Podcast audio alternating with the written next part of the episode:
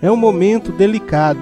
Eleitor, tome cuidado, pois o voto comprado não pode ser cobrado. Político que compra voto ou troca por favor, não governa para o povo, nem prova seu valor. Querido eleitor cidadão, preste muita atenção. Que negocia seu voto, promove corrupção. É hora de mudança, de começar tudo de novo. O que não presta se arranca para o bem do nosso povo.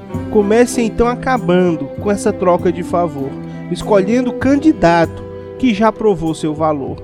Ouçam as propostas e cobrem resultados, pois o eleitor que não se vende não será amordaçado.